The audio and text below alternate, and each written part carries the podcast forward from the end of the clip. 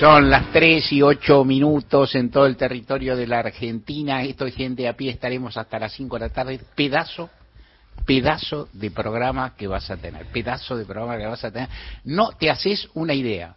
No, no es que no vas a tener una idea, vas a tener varias. Pero no te haces una idea del programa que vas a tener. El programa de viernes con música, termina con coro, viene en fin, abordajes, recuerdos, relatos, un poco de política, como no política. No, no te haces una idea. Preparadísimo el programa, todo muy bien, hemos estado trabajando para que así sea. Parecerá conversado porque está trabajado. Esa es parte de la gracia.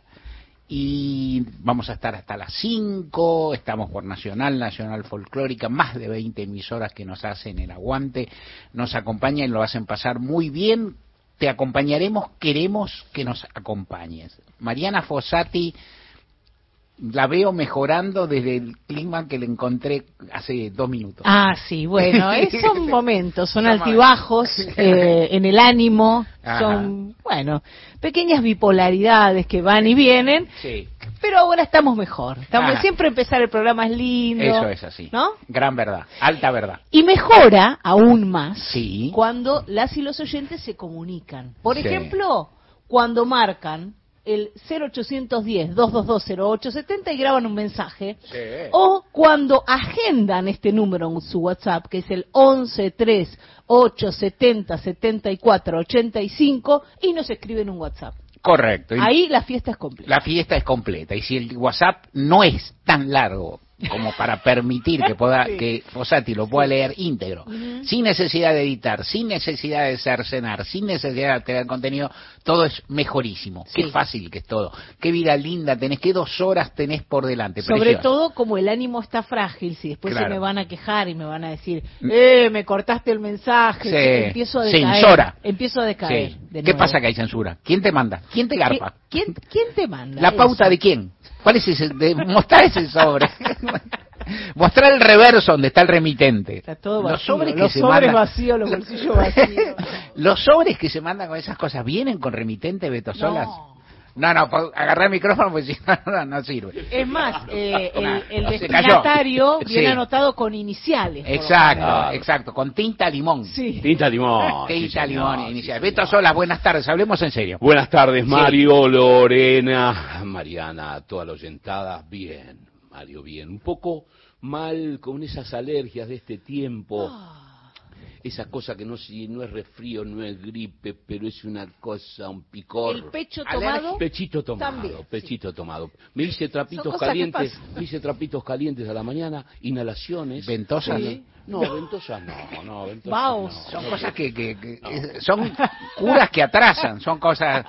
No, sí, vino, vino el aguatero. ¿Qué es ¿Dónde estamos? Trapitos calientes Esta radio con urbano se hace. trapitos calientes se hacen, sí, sí. sí. Inhalaciones también. Sí, se pasa la plancha por el pecho. Exactamente, plancha con franelita. Sí, con un Franelita, franelita. Y creo que desde ahí, Mario, desde ese, desde ese estado, sí. vamos a hacer radio. Vamos que es inspirador. Sí, sí. Vamos a cantar. Nos vamos, a meter en la cosa de romántica de los compositores argentinos, eh, que ya lo vas a escuchar. Y el coro, el coro es tucumanismo puro. Y no traes ningún cantante, ninguna cantante de ningún lado. No, no, digo, porque si no estamos mal. Ya no, empezamos, no. no, ya empezamos un mal. trío. Erika, me engañaste.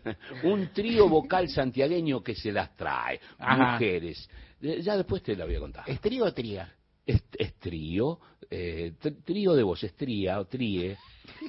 hay que averiguar. Sí, sí, Al momento de la columna, que falta un rato, hay que averiguar. Eso por, para no desbarrar. Para mí es un trío. Lorena Álvarez, ¿cómo estás? ¿Cómo andan? ¿Cómo andan compañeros? Mario. Con andador. Con andador andan, muy bien. No, y yo vengo, eh, semana de fórmulas, fórmulas, cómo cierran, la, cómo cierran los las parejas presidenciales y yo pensaba, la fórmula del éxito también está en la televisión y en el cine. ¿Cuántos dúos, cuántos dúos que son inolvidables? ¿Cuántas parejas cinematográficas, no solo románticas, sino parejas que han sido muy exitosas? Un ejemplo, Dean Martin y Jerry Lewis. Y entonces digo, bueno, me voy a meter en fórmulas del éxito. Muy bien, y eso ya te abre una perspectiva, te aviso. ¿Cuál? Para que abras el paraguas y la mente, cosa, de dos columnas más. Una más riesgosa, risqué dirían los franceses, otra no tanto. La no riesgosa es las parejas desparejas, los buddy buddy, o buddy buddy, no sé cómo se pronuncia.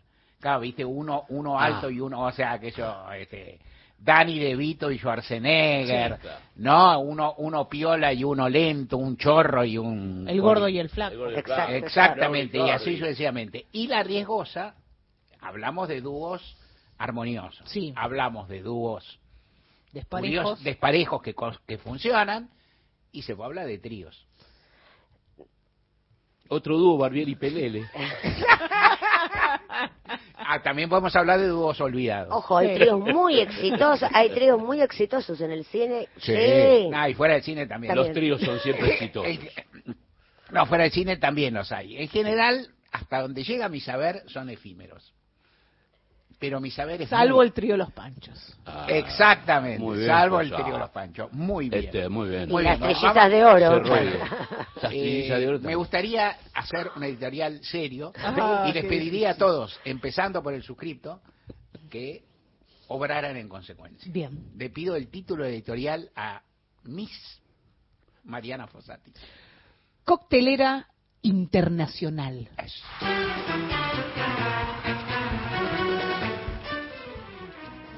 Me vienen, me vienen a la mente y me vienen porque trato, porque soy un lector compulsivo de información, porque miro los hechos y tal vez porque uno trata de a veces de, escapar o de tomarse un resuello en la mirada ansiógena e inmediatista de la de la ansiógena dije ¿eh? Ojo, anoten, ah, no, después, después pregunten, no importa. Ansiógena e inmediatista de, de, la crónica política que está en un momento muy espantoso en la Argentina. Y entonces, aprovechando esto, voy a hablar de cosas muy espantosas que ocurren en otras latitudes. No, no, para, ah, no para consuelo, porque no es, y tampoco para decir que esas cosas horribles, tremendas, que voy a mencionar un par nomás, por ahí alguna más, que ocurren en otras latitudes son este, inexorablemente han de ocurrir acá o están ocurriendo. Tal vez ocurran en alguna medida, tal vez puedan no ocurrir y justamente forman parte en un mundo muy difícil, muy sesgado a la derecha, muy brutal, muy excluyente, de también de las perspectivas que tenemos que mirar, de los límites que hay que tener y de en parte ese, esa, esa pregunta siempre impropia y siempre simplista de dónde estamos como, como país, de dónde estamos como región, de dónde estamos como cultura global. Me impresionaron en los propios medios de hoy, en la cobertura, dos informaciones, una que prácticamente viene en papel, porque no tiene, o en, digamos, o en redes, o sea, que no tiene imágenes que la sustenten, que es un fallo de la Corte de Estados Unidos, que uno tendría que empezar a contarlo al revés, pero no tengo, tengo fiacas, esas cosas, ¿viste? Porque uno dice, ¿viste? Adivina dónde la Corte dictó un fallo espantoso, de derecha, una vergüenza, un retroceso de décadas y el presidente del país, que es un demócrata, dijo que la Corte es una vergüenza y que esa, una Corte así no debería ser en Estados Unidos de América, de Norteamérica.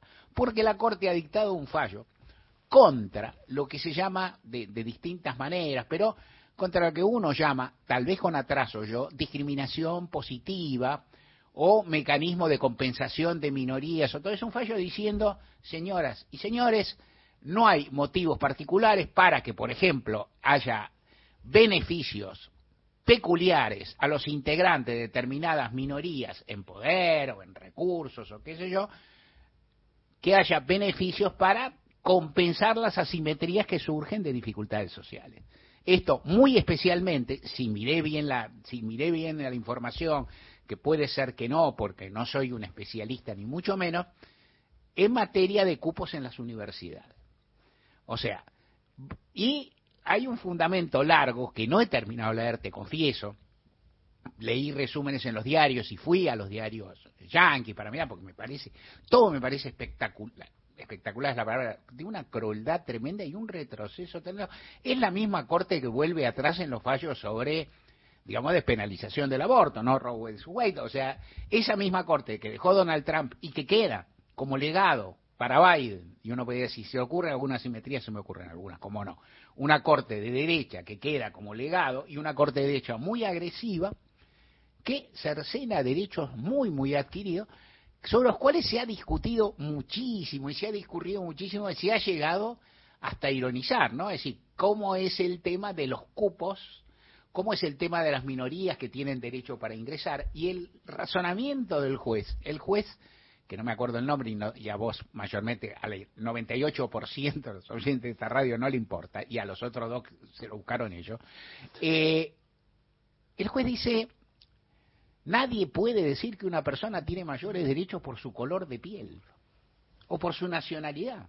Entonces, claro, si un moreno no tiene mayor derecho por su color de piel, ¿cómo le vas a dejar dar un cupo de ingreso a minoría, cómo le vas a reconocer un derecho de admisión, cómo vas a establecer alguna política compensatoria. No, porque eso es en contra de la Constitución de los Estados Unidos, todos somos iguales. ¿Por qué ellos van a ser más los que se cuelan? Buenísimo.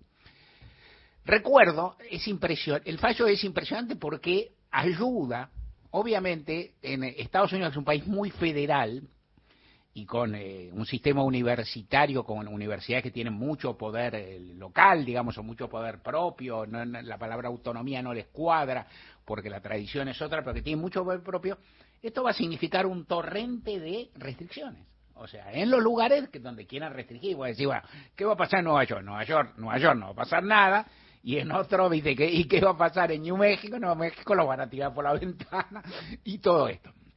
Es muy impresionante vienen a mi mente, claro, una serie cuyo nombre no me acuerdo, ojalá haya algún oyente o oyenta que se acuerde, muy en broma, de una universidad estadounidense, una serie políticamente correcta, llena de humor, de una universidad de Estados Unidos donde hay mucha representación de minorías, y las minorías le hacen la vida imposible a una rectora que también es negra, y que los tipos le piden, los tipos no estudian nada, le recusan todo, le piden todo y cuando la rectora, la profesora le dicen estudien, ¿cómo me dice eso? Usted me es muy divertida porque está tomada muy en broma desde adentro, o sea, valorizando, dándole un giro más.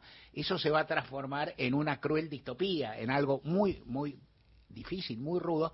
Y desde ya, insisto, yo no quiero trazar simetrías vanas, decía el maestro Borges, no quiero trazar simetrías rápidas, simplista, pero hoy mismo eh, la candidata a presidenta Patricia Bullrich dijo, o ayer dijo, tal vez porque está, está, está reproducida en medios hoy, ayer dijo que en las universidades argentinas el 50% de los estudiantes son extranjeros que vienen a ocupar lugar y que le restan lugar a los argentinos huelga decir que esa estadística, como las estadísticas criminalísticas que se dan cuando te dicen cuántos cuántos peruanos hay presos, cuántos, son todas mentiras, todas mentiras. Y si así no fuera, que no lo es, es mentira. Daniel Filmus, que sabe un poco más que Bullrich, inclusive, ¿viste? decir, Bullrich se recibió grande en una universidad privada, no digo el nombre, vos la podés averiguar wikipediando. Cuando una persona poderosa se recibe de una universidad privada, duda de que estudió, digamos, ¿viste? O sea, agarpó y pagó con el prestigio y fue. En todo caso, sí la educaron, no le enseñaron a hablar, porque está hablando especialmente mal, muestra ciertas dificultades tremendas para vertebrar una frase. Esa frase que dijo se le entiende asombrosamente, y entonces dijo algo que es mentira y que está mal. O sea, es mentira porque es falso, Daniel eh, Filmus estableció el número de, estudiantes que está, que aparte las universidades tienen, tienen registros, tienen número de inscriptos, están informatizados, etcétera. Daniel Filmus estableció cuatro y pico por ciento, que es una proporción razonable y consistente con, con, el nivel de inmigración, que hay con un nivel de inmigración relativamente entusiasta respecto a las universidades en Argentina, respecto a países vecinos, que es un orgullo y no un demérito, y que es una forma de enriquecer la vida, la vida universitaria, su dinámica, la vida social y demás, con en general personas jóvenes, chicos y chicas de países vecinos y hermanos que te ayudan a ser más amplio, a ser más tolerante, a escuchar otras tonalidades de idioma cosas formidables, todo maravilloso. Bueno, todo eso se está diciendo, y no es un privilegio excelso de una persona que viene a la Argentina a estudiar, porque la Constitución garantiza, desde el año 1853, no del miércoles pasado, el derecho, todos los derechos que están establecidos y reconocidos en forma genérica en el preámbulo, a todos los hombres del mundo, en ese momento se decía hombres, pero ahora se diría hombres y mujeres, que quieran habitar en el suelo argentino. Listo, punto. Tremendo. Un mundo cruel, sectario, discriminador, espantoso, expresado en un fallo de un tribunal superior en un país que viró un poco en su materia política y que respecto del poder de la Corte, del Poder Judicial, se queda medianamente estancado. El otro fenómeno que quiero comentar, y que inclusive es otro, y del cual sí se están viendo imágenes por todos lados, y francamente sí que llaman la atención y que impresionan, en cierto sentido duelen, es el episodio que también es con el que es fácil trazar simetrías en la Argentina, y ni siquiera me voy a dedicar a eso, vos, vos, lo harás solo o sola, es el, el, asesinato de un pibe en eh, un chico muy joven en Francia, en uno en Nanterre, en uno de los barrios valieros, barrios conurbanos, podría decir, unos suburbanos, dicen ellos más, de París, qué sé yo, un pibe que con un grupo de pibes en un auto alquilado, ostentoso, provocador, digamos, ¿no? O sea, los pibes que se hacían. Y un policía que le dispara, que ejerce un nivel de violencia tremenda, lo mata y se produce entonces una rebelión social que ha trascendido los marcos de, esos barrios que en general, digamos, tienen su separación física y cultural y su lógica, no, no tienen vallas, no tienen, hablamos de Francia, de París, no tienen vallas, no tienen barreras, no tienen cortinas de hierro, no tienen muros, pero los, en cierto sentido sí los tienen. Y la protesta no solo ha llegado y se ha hecho muy fuerte, protesta con mucha violencia, protesta con virulencia, saqueos, episodios tremendos, hay alguna imagen de algún lugar, tampoco estoy haciendo la crónica de esto, digo, pero hay alguna imagen de algún lugar en que toman un colectivo y van rajando por un colectivo de noche por algún lugar muy pipí de, de París o de sus alrededores. O sea, hay una especie de rebelión social cuyo alcance nunca se puede saber, que tiene que ver con esto. Y leo también, cuando estos son las imágenes de una rebelión, que tiene incluso un episodio o unos episodios que han sido analizados hace muchos años por un sociólogo amigo de la casa, quien por ahí la semana que viene podemos buscar, que es Denis Merkel. Denis Merkel es un sociólogo oriental, él de origen uruguayo, que se crió en la Argentina porque los viejos se exiliaron acá, huyeron de la dictadura uruguaya, se, se, educó en el barrio de Vita, se educó en la Universidad Argentina y es un destacado ahora es un destacado académico en Francia, digamos, pero escribe sobre Francia, es un fenómeno, Denis es un fenómeno. Y Denis tiene un libro que se llama Bibliotecas en llamas, donde cuenta un fenómeno que se produjo ya en París hace mucho tiempo, que es de las grandes bibliotecas populares, creadas por los socialistas, hechas para la integración popular, hubo rebeliones sociales, de proletarias, de gente de, de abajo, que quemaban las bibliotecas. Y él pasó a preguntarse por qué ¿Por qué no quemar los bancos? También queman todo. Ahora, Lorena lo sabe, pues sacó un tuit por ahí de decir, saquearon Louis Vuitton, que se hicieron de todo. Pero también hacen eso. Y la pregunta es, bueno, ¿hasta dónde llega esa rebeldía en un joven que es tercera generación en Francia?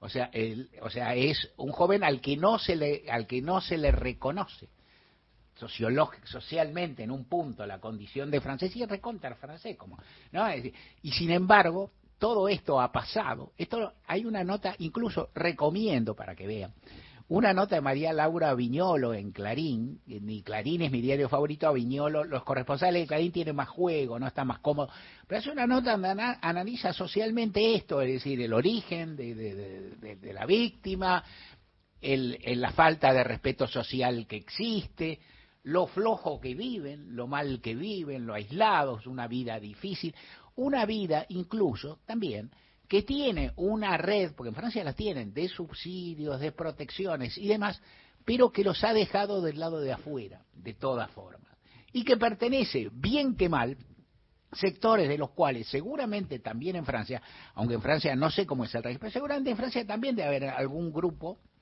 calificado que llega a la universidad, que llega a las universidades, que tienen su, que tienen su carrera, que tienen una meritocracia tal vez noble en algunas cosas, que algunos llegan y dan algún ejemplo de algo. ya se me va el tiempo, otro día te cuento algo al respecto, pero que tienen experiencias de integraciones y no son los países más racistas del mundo, ni mucho menos, no son los países que no han hecho nada al respecto, ni mucho menos, pero son los países que se encuentran en un tránsito muy, muy difícil, en un mundo en que hay mucha agresividad, mucha violencia, mucha exclusión, y que es en parte el mundo en que vivimos y que tiene que ver también con las opciones que nos encontramos. ¿Estoy diciendo todo esto para resignarnos a todo eso? No. ¿Estoy diciendo todo esto para decir que eso nos va a tocar inexorablemente? No, casi digo lo contrario. Digo que todo eso debe discutirse, pelearse, pulsearse, combatirse y que también, este, pero que también hay que advertir la, una serie de tendencias feroces que existen en el planeta que el capitalismo global tiende a excitar y amparar y bueno, y que son dignas de mirarse. Uno piensa en ese juez redactando ese fallo y diciendo, caramba, para los Estados Unidos no puede ser que alguien tenga privilegio de raza, sáquenle ciertos derechos compensatorios a, a los afroamericanos. Pues si este tipo piensa eso, ¿sabes qué? Sí lo piensa. Recuerden que estamos en Facebook, nos encuentran con el nombre del programa, que hay un podcast en Spotify para volver a escuchar fragmentos de los programas ya emitidos y en Twitter somos arroba gente de a pie AM. Viernes. Todos los días. Nacional. La radio pública. Con el plan de pago de deuda previsional, ahora es más fácil jubilarte. El trámite es simple, gratuito y no necesitas intermediarios. Conoce más en www.anses.gov.ar. ANSES, en cada etapa de tu vida. Argentina Presidencia. La Ley 27.610 reconoce el derecho de las mujeres y otras personas gestantes a acceder a la interrupción del embarazo hasta la semana 14 de gestación inclusive. Los procedimientos son gratuitos, seguros y confidenciales en todo el territorio nacional. Pueden realizarse en el Servicio Público de Salud o a través de las obras sociales y entidades de medicina prepaga. Impedir el acceso a la interrupción voluntaria del embarazo es violencia contra la libertad reproductiva. Ante consultas u obstáculos para acceder a la práctica, podés asesorarte llamando al 0800-222-3444 del Ministerio de Salud de la Nación o a la línea 144. Decidir es tu derecho. Decidir es tu derecho. Ministerio de las Mujeres, Géneros y Diversidad de la Nación. Junto a RTA, Radio y Televisión Argentina. WhatsApp de oyentes. WhatsApp nacional 11 3 870 7485. Amar, trabajar, disfrutar, hacer una Argentina para progresar y ser felices. Las cosas que nos unen y nos marcan. Radio Nacional. Marca País.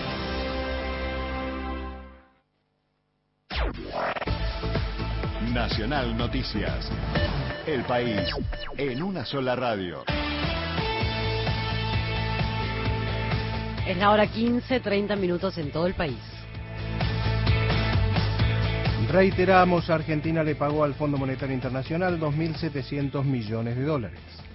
El gobierno le pagó al Fondo Monetario Internacional 2.700 millones de dólares que vencían hoy con derechos especiales de giro y por primera vez con yuanes, tal como lo anticipó ayer Radio Nacional. Con esto evitó así el uso de dólares de las reservas del Banco Central. A través de un comunicado, el Ministerio informó que se hizo el pago de los vencimientos de junio sin usar dólares y en el marco de las negociaciones avanzadas con el Fondo Monetario Internacional. A su vez, con el objetivo de cerrar un nuevo acuerdo con el staff técnico del organismo, un equipo económico encabezado por el jefe de asesores del Palacio de Hacienda, Leonardo Matcur, y el viceministro de Economía, Gabriel Rubinstein, viajarán a Estados Unidos a principios de la semana entrante.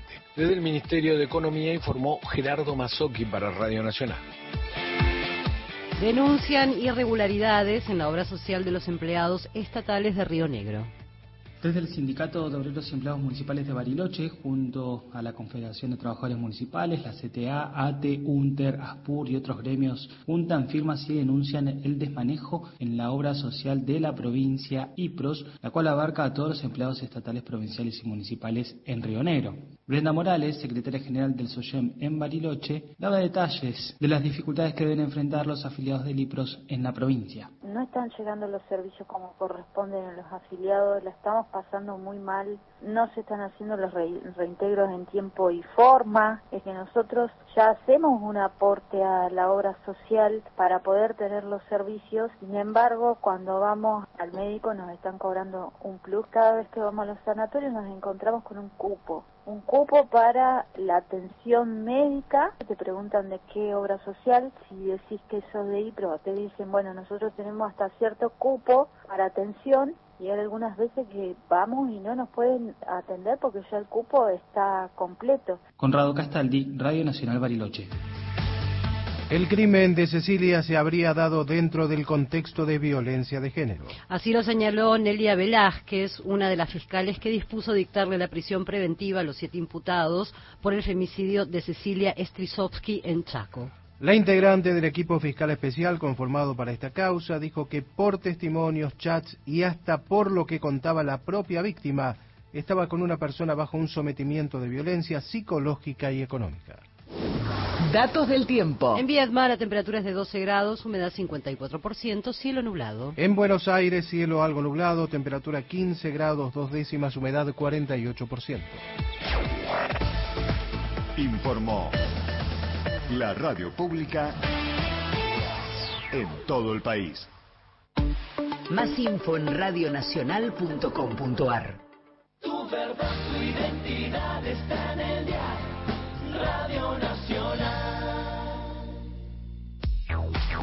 Toda la información y el mejor análisis en Gente de a pie. Con Mario Weinfeld. En el paisaje de mi vida rara está tu sombra como un árbol triste. Y en esa sombra te memora el alma desde la tarde aquella en que te fuiste.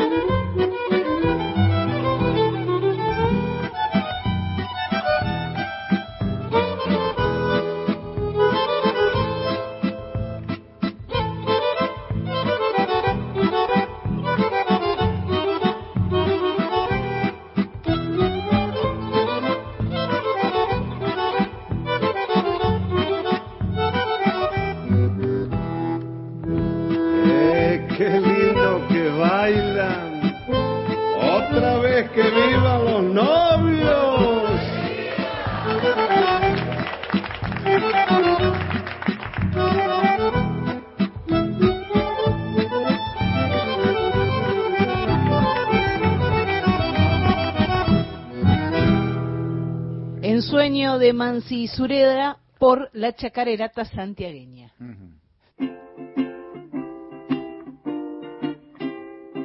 Raindrops are falling on my head.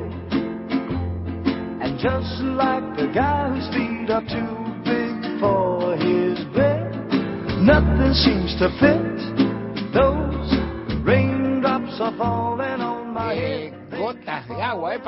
Lorena Álvarez, te escuchamos. Exacto, gotas de lluvia sobre mi cabeza. Caen sobre mi cabeza. Exactamente, después hubo una publicidad acá en los 80 que tenía la misma música y yo recuerdo la canción en castellano. Esta es la canción de una película de 1969 que se llamó Butch, Cassidy. Una película que es la primera que hacen juntos Paul Newman y Robert Redford. Butch Cassidy era Paul Newman y Robert Redford en Sundance Kid bueno, epa, no, los dúos, esto de los dúos te gustó. Eh, no, el tema es el siguiente, es una pareja de los una pareja de actores de los años 60, porque la de, de los más guapos o hermosos, como decís, por ahí hay competencia. No, sin embargo hicieron un, un dúo impresionante, son amigos, fueron amigos, y esa película fue el puntapié para otra película que estrenaron cuatro años más tarde, El Golpe, cuya cancioncita también debe ser una de las canciones más conocidas de esos años, de los años 70 que es un ragtime. Es una canción de 1902 que se usó para el film.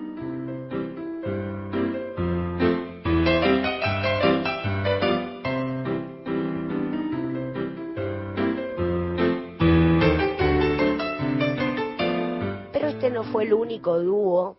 En Francia existía otro dúo muy conocido que era eh, Jean-Paul Belmondo y, Alain Delon, que trabajaron juntos también. Pero básicamente, ¿por qué digo esto? Desató también una ola de dúos televisivos. Los 70 son años donde hay muchas parejas. Los, los 60 habían tenido parejas televisivas, tipo, o los, los 50, tipo el llanero solitario y toro, pero en realidad había un tema de jerarquía. Lo que es eh, se, se, se, se empieza a formar en los 60, grandes dúos televisivos. Y originalmente hubo muchas parejas que eran hombre y mujer. Lo que pasa es que a la tercera, cuarta temporada casi todas esas historias tenían la famosa tensión. No se sostenía como el grupo de amigos, como los amigos. Pero en los 60 también hubo, hubo parejas que fueron absolutamente famosas el 86 y la 99, el Supergente 86. ¿Qué hubiera sido de la vida de Maxwell Smart? Una persona muy torpe que sin la 99 no hubiera sido nada.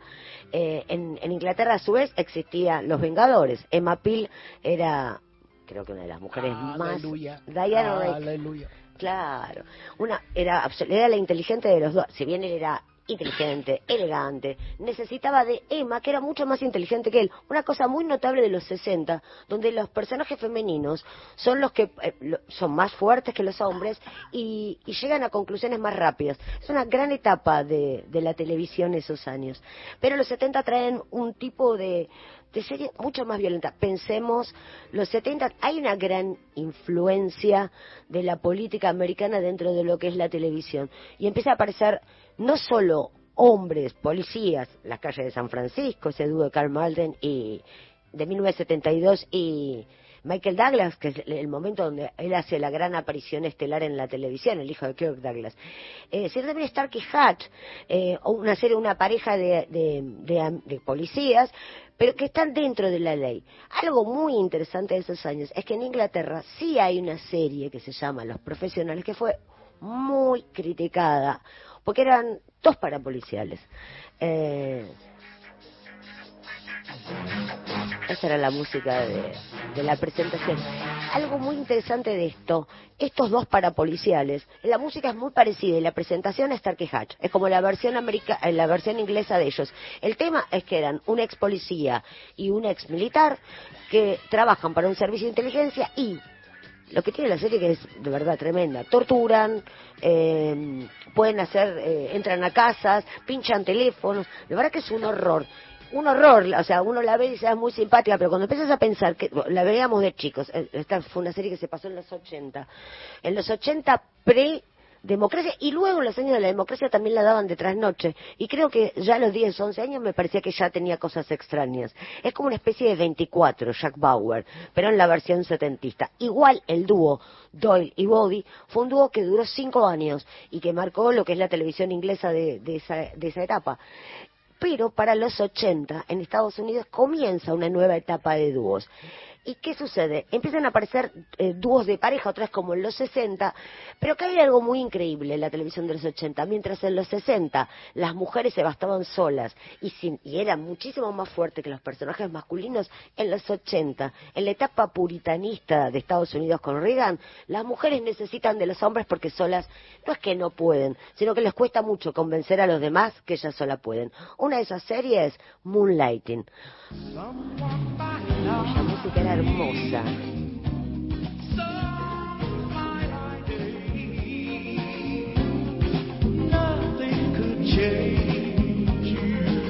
Cuando uno escucha esta, esta canción, piensa en una bellísima Cyril Sheffer y en un encantador encantador Bruce Willis. Bruce Willis antes del cine de acción, cuando tenía pelo. Camiseta, esa camiseta.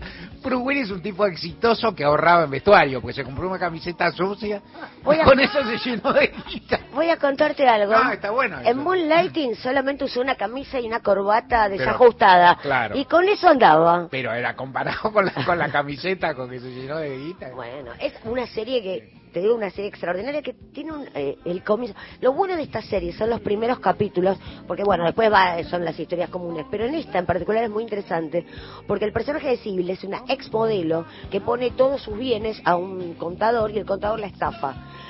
El contador, para hacerle evadir impuestos, le, le pone varios negocios que son un fracaso. Y entre los negocios está esta agencia de detectives. Así que ella un día, ya sin un peso, cae a la agencia y dice, bueno, yo soy la dueña. Y empieza a trabajar con Bruce Willis, que hasta ese momento casi era un desocupado, no, no trabajaban demasiado. Es una gran pareja televisiva. Bruce le agarra el éxito de Duro, Duro de Matar de esos años. La serie dura apenas cuatro temporadas, podría haber durado un poco más, pero también hay celos. Y también lo que te decía al comienzo, estas series empiezan a perder el, el ritmo de las parejas de acción porque necesitan la atención romántica. Entonces ya en la cuarta o quinta temporada, sí o sí, pasamos a que se enamoren. Y un poco pierde el tema del compañerismo, los compañeros de fórmula. Pero una serie de esos años que directamente dicen, no, bueno, basta, en vez de estar haciendo esto, nos vamos a dedicar a, investigar sin tensión, porque nosotros somos un matrimonio. ¿De qué serie me refiero? De los Hearts. Este es mi jefe, Jonathan Hatt, un hombre millonario. Es un gran sujeto. Robert Wagner. Ella es la señora Hatt. Es increíble, una dama maravillosa. Stephanie Powers. A propósito, mi nombre es Matt. Y Lionel Stander. Yo cuido de ellos. No es sencillo porque su afición es el peligro. En los Hubs, investigadores.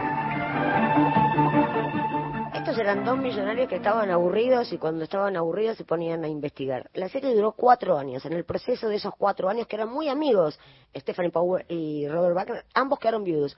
Él en 1981 en viuda de Natalie Wood, que fue todo un escándalo. Chan. Las hijas del matrimonio, en un documental. Ahora, me, voy a ser la abogada del pobre Robert.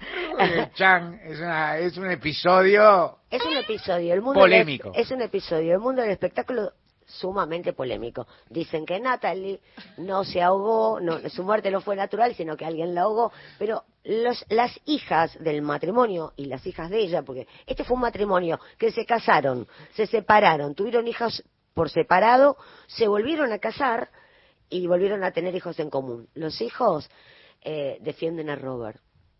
Los hijos de Robert. Las, de, de, los hijos en común, los tuyos, los míos, los nuestros. Una cosa, hace un, un ellos, tiempito. ellos no están obligados, viste, pues, como la ley, como la ley argentina, no están obligados a denunciar. Bueno, la cuestión es que la serie pasó la viudez de ambos. Ella estaba casada con Tyrone Powell.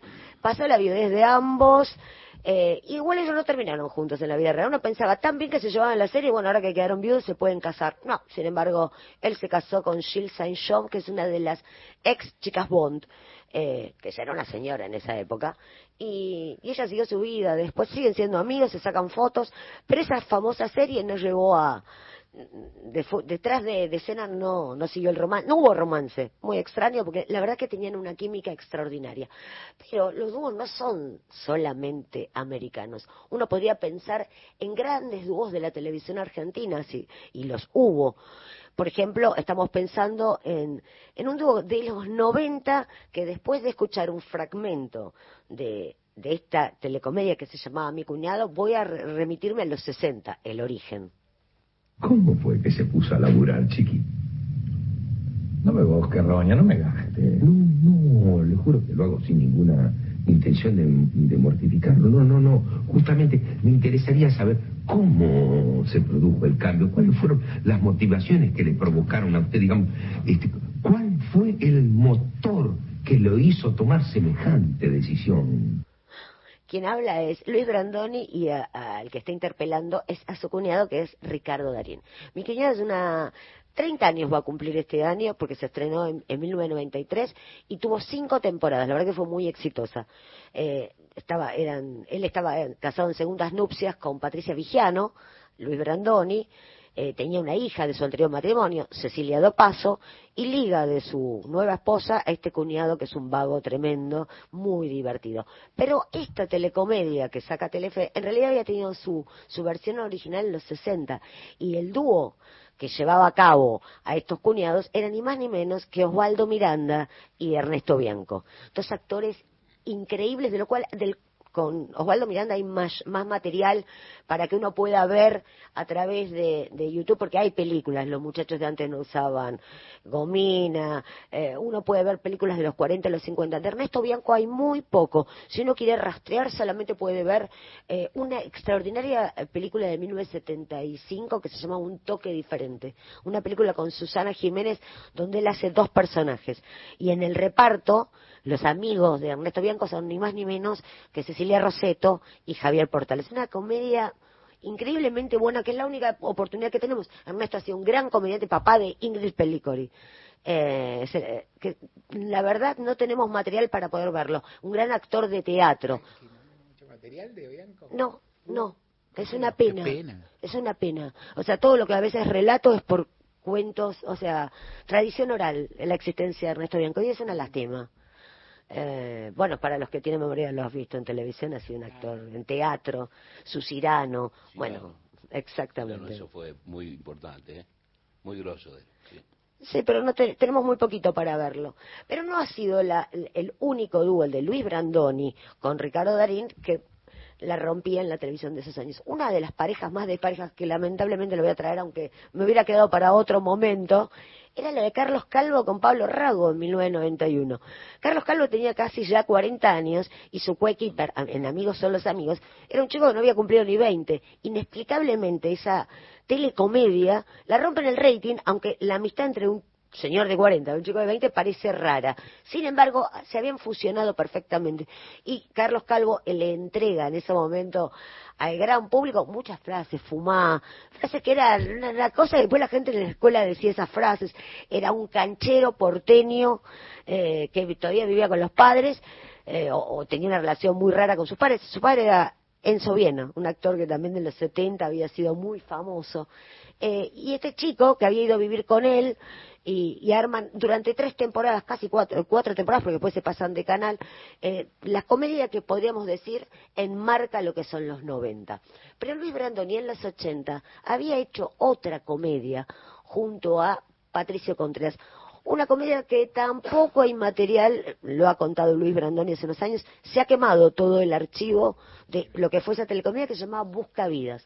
Busca Vidas estaba en Canal 13. Era un dúo un vendedor ambulante, Luis Brandoni, que se llamaba Camilo, y que vivía en una pensión, que compartía habitación con Patricio Contreras. Patricio Contreras era un chileno que venía a cantar bolero y que, bueno, obviamente no la pegaba, no cantaba bien. Em, y ambos vivían en esa pensión. Rogelio Salazar Rojas era el personaje. Ahora, es una de las grandes historias para mostrar la vida de los que no la tienen segura a fin de mes. E, era maravilloso. Vendían en colectivos, vendían en la calle y el proveedor, el proveedor de, esos artículos era ni más ni menos que Roberto Carnaghi. Un papel increíble. Era un monólogo, todas las semanas era casi lo mismo, donde Roberto Carnaghi, que era un actor que hasta ese momento no era tan conocido, que tenía una gran trayectoria en teatro, venía a explicarle a Luis Brandoni qué producto tenía que vender. Y hacía toda una filosofía y terminaba haciendo ballenitas. Creo que parece una pavada, pero siempre tenía una efectividad ese. Él hacía una gran explicación sobre el producto para terminar contando que lo que podía hacer era la máscara de la pantera rosa. Eh, en el elenco también estaba María Fiorentino, una actriz extraordinaria, negra Fiorentino, eh, que, que, siempre se enojaba, que era la vecina que siempre se enojaba con Luis Brandoni, que estaba casada con Mario Luciani. Mario Luciani fallece, esa Buscavidas tiene cuatro temporadas, en el medio de las cuatro temporadas fallece María Luciani y lo reemplaza Alberto Busaid. Creo que es el origen en los 80 de un gran dúo, que aparte no solo estaba en televisión, ese dúo pasa al teatro, pensemos en Made Lanús, que en ese momento no era un dúo sino un cuarteto, porque los dos matrimonios trabajan en esa obra que luego es llevada al cine. Son años donde Brandoni, Contreras eran sinónimo de un buen dúo. Pero no todos los dúos se llevan tan bien. Entonces me imaginaba que para cerrar, ¿por qué no hablar un poquito de un dúo bastante desparejo también del cine de los 40 y 50? Tim Martin y Jerry Lewis. Tim Martin y Jerry Lewis es una pareja de las más desparejas que uno puede imaginarse. Un cómico, un cómico muy físico, un cómico que le gustaba, eh, o sea, la torpeza era básicamente eh, su gran atractivo y un cantante que cantaba, un cantante de, de esos años, un crooner, como se dice, con una voz increíble, un, italo, un italoamericano súper buen mozo, y era la pareja menos pensada. Sin embargo, durante siete años y diez películas la rompen. ¿Qué sucede? Hay una pelea, porque Luis descubre que el cine le gusta mucho. Y para Dean Martin el cine era, termina la jornada y me voy a mi casa básicamente. Y comienzan un conflicto, más allá también de los celos. Los celos de Dean Martin hacia Jerry Lewis, bueno, las peleas son, no hay un motivo, no hay una gran pelea, no es algo, sino que se separan. Años más tarde, estuvieron años sin, sin hablarse hasta que una vez, en 1976, logra reunirlos ni más ni menos que Frank Sinatra, muy amigo de Dean Martin. Los reúne para la televisión pero es solamente ese encuentro. Al otro día queda tan emocionado Luis que le escribe una carta emocionante a Dean Martin que el otro ni le contesta. Los años lo volvieron a unir, ya casi con, cuando está muriendo Dean, pero la, relación ya no es la misma. Eh, parece que Luis lo extrañó mucho más a, Dean que a Dean, a su ex compañero, porque básicamente Dean se refugia en Las Vegas. Tranquilo. Sí, sí, sí, sí, sí, sí, Este, formidable esto, pero bueno, ese ritmo hay que sostenerlo, tranca, tranca. Este, una pareja formidable, no dos talentos raros, porque porque también Dean Martin tenía un sentido del humor elevado, digamos, ya era, era explosivo, pero Dean Martin también lo tenía. Y bueno. Y de hecho Dean continúa con su humor en Las Vegas, es parte del Rat Pack, ese grupo que, que arma Frank Sinatra, con Sammy Davis Jr. y con Peter Laufer y hacen giras en Las Vegas. Son, en realidad siempre se dijo, que la mafia quería que Las Vegas estallara y qué mejor que tener un gran espectáculo. Y por favores que se decía que se debían entre ellos, Frank pasa a ser una de las grandes atracciones de Las Vegas.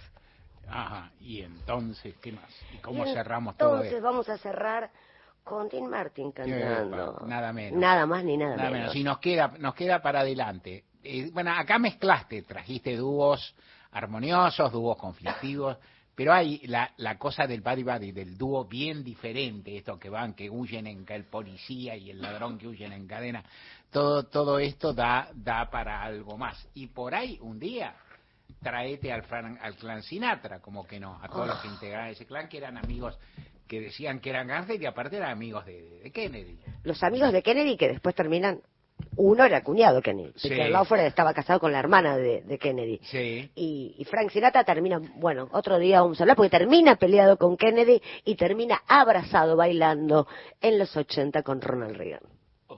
Oh, pero...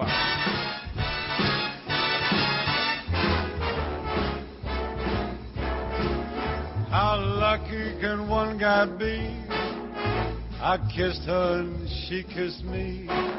Like the fella once said, ain't that a kick in the head? The room was completely black.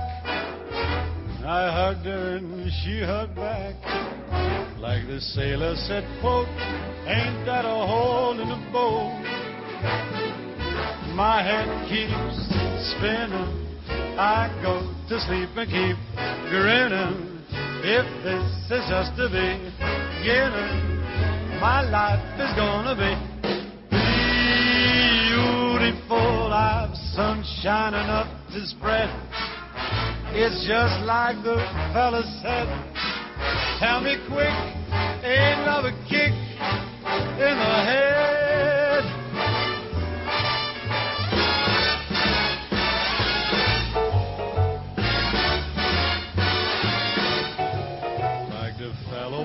Said, ain't that a kick in the head?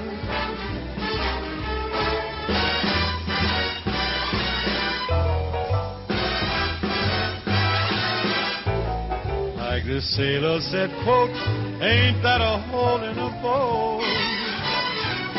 My head keeps spinning. I go to sleep and keep grinning. If this is just the beginning, my life is gonna be beautiful. She's telling me we'll be wed. She's picked out a king size bed. I couldn't feel any better or I'd be sick. Tell me quick. Oh, ain't another kick. Tell me quick.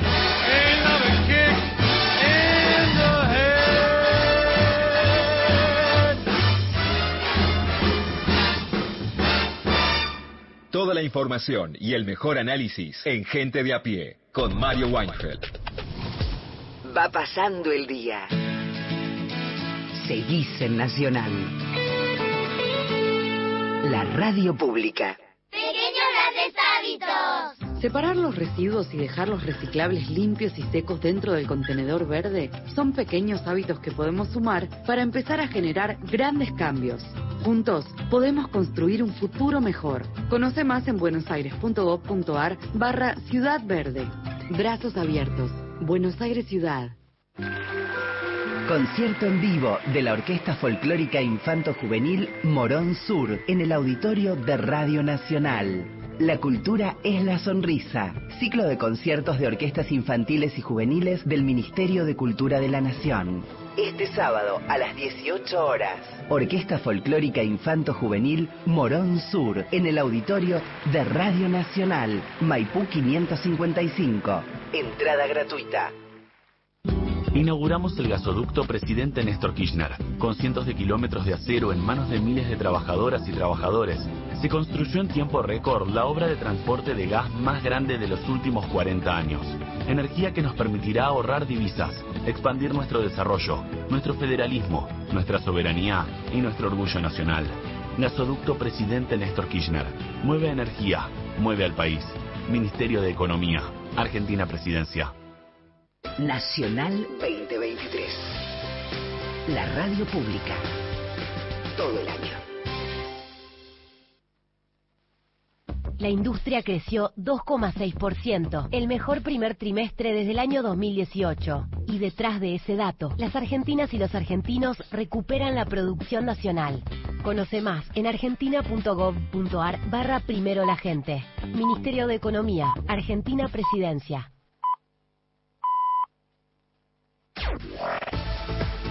Nacional Noticias.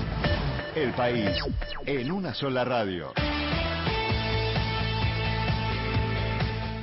Es la hora 16 en todo el país. El presidente Alberto Fernández mantuvo un encuentro con Daniel Scioli. El jefe de Estado y el embajador en Brasil dialogaron acerca de las tareas diplomáticas que se vienen realizando para fortalecer la relación bilateral entre ambos países. Alberto Fernández señaló luego del encuentro que el compromiso institucional de Daniel Scioli es muy claro y debemos aprovechar, dijo, tanto su conocimiento como su capital político. El gobierno nacional presentó la temporada de invierno en el Centro Cultural Kirchner. Los ministros nacionales de Economía, Sergio Massa, de Turismo y Deportes, Matías Lamen, entre otros funcionarios, presentaron en el CCK la temporada de invierno 2023. El turismo es uno de los sectores vitales del desarrollo económico de Argentina, sostuvo Lamens, quien además agregó. Un día importante, por el lanzamiento de la temporada de invierno, por un lado, sin ninguna duda, por la expectativa que tenemos, porque pensamos que va a haber más de 5 millones y medio de turistas, más de un millón y medio de turistas extranjeros. Desde ese punto de vista importante, pero sobre todo importante porque arriba del escenario y en la cancha mostramos un equipo, un equipo que funciona, un equipo que, puede mostrar resultados. Y el resultado es el caso de éxito que es el turismo, con, con vos lo venimos hablando, lo hemos hablado muchas veces, un caso de éxito reconocido por propios y extraños, y en el cual en este equipo cada uno entendió qué tenía que hacer, ¿no? Haciendo una metáfora futbolística, el defensor entendió que tenía que defender y tocarle la pelota al mediocampista, el mediocampista al delantero y el delantero es el que hace el gol. Bueno, acá pasó eso, una relación virtuosa entre todos los actores del sector público y el sector privado también. Eh, yo siempre hago esa mención porque me pone contento la revitalización que tiene el sector privado, me pone contento que las empresas les vaya bien, me pone contento que ganen dinero, pero más contento me pone que la vuelvan a invertir en Argentina y generen trabajo como están haciendo. Lo primero que tengo es una, le diría un paréntesis para felicitar al sector privado por todo lo que hemos hecho e invitarlos a seguir trabajando de esta manera. Yo creo que en el turismo siempre hay cosas para mejorar, pero, pero en el turismo hay muchas cosas para dejar, hay muchas cosas que marcan un punto de inflexión y que debieran continuar. Un informe de Ricardo Para Radio Nacional. Deportes. La información con Sergio Zarratea. Gracias, Abel. Bruno Zapelli, jugador de Belgrano de Córdoba, que había sido convocado para el Sub-20 de Italia, eligió representar a la Argentina. El volante recibió el llamado de Javier Mascherano y aceptó sumarse a la selección argentina Sub-23. Datos del tiempo. En Puerto Argentino e Islas Malvinas la temperatura es de 4 grados, humedad 89%, cielo algo nublado. En Buenos Aires, cielo algo nublado, temperatura 15 grados, dos décimas, humedad 48%. Informó la radio pública en todo el país. Más info en radionacional.com.ar. Tu verdad, tu identidad está en el. Radio Nacional. Pasó otra hora en la Argentina. Seguís con la radio pública. Nacional. A toda hora. Mario Weinfeld y un gran equipo hacen gente de a pie. Por Nacional. La radio pública.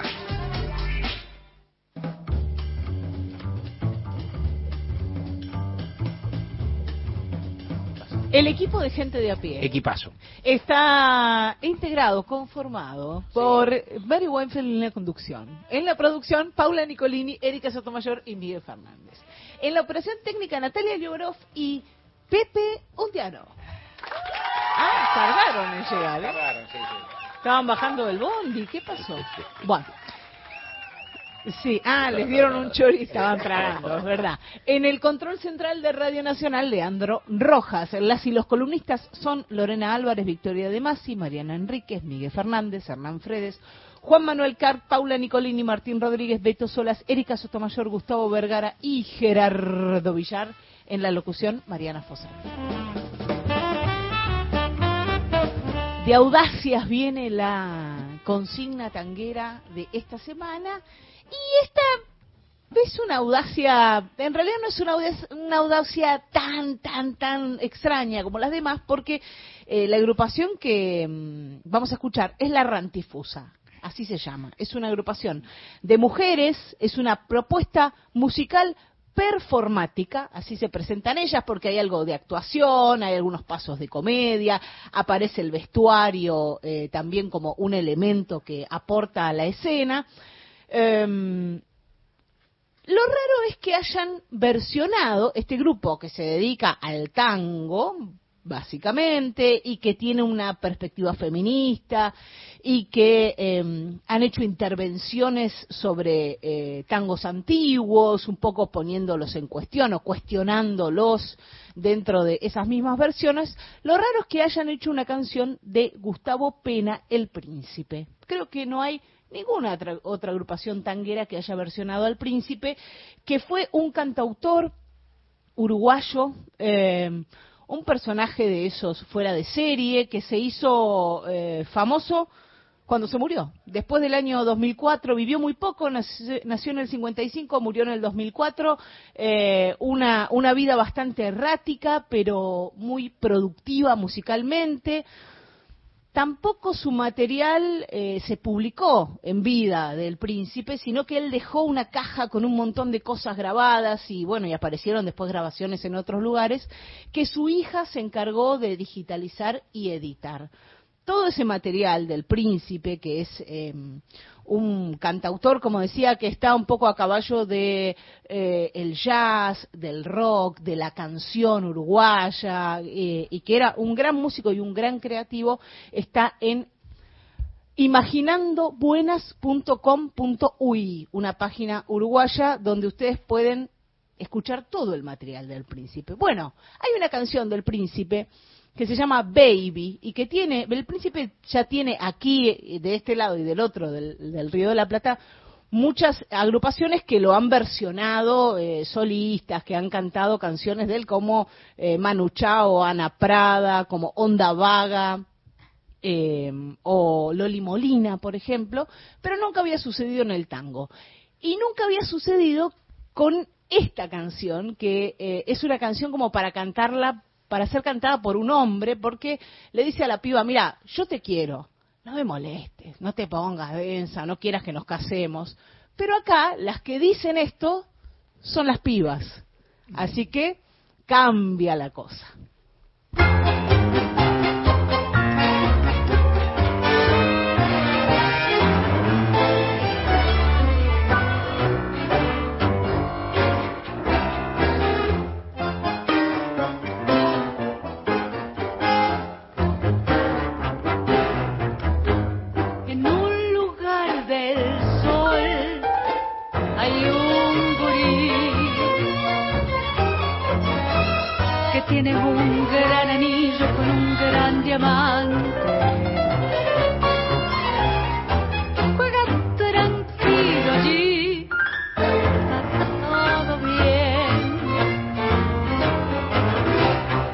Tipos con permiso para maltratarte y no hay peligros en el cielo. Baby, yo te quiero. My baby, en mi lugar. No tengo un gran anillo y menos un gran diamante.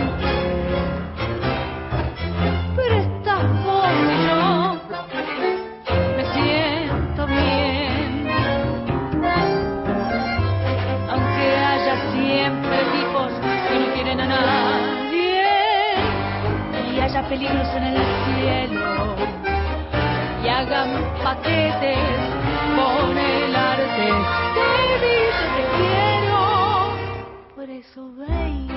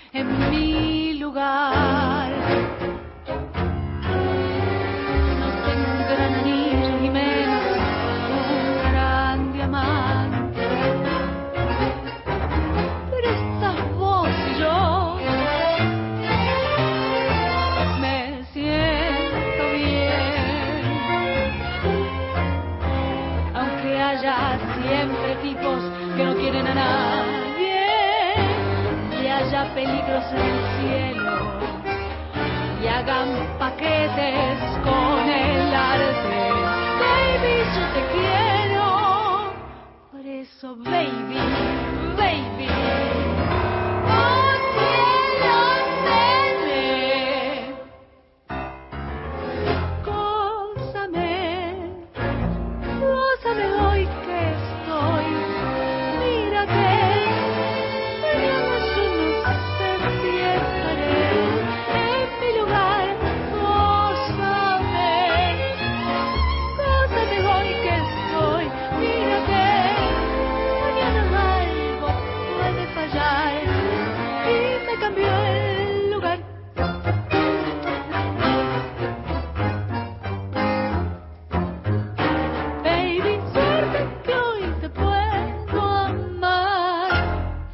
La Rantifusa y ahí la voz de Nati Martínez haciendo Baby de Gustavo Pena, eh, El Príncipe. Una canción pensada eh, con, con, otra perspectiva de género totalmente distinta. Quereme hoy que estoy acá, mañana no sé dónde estoy.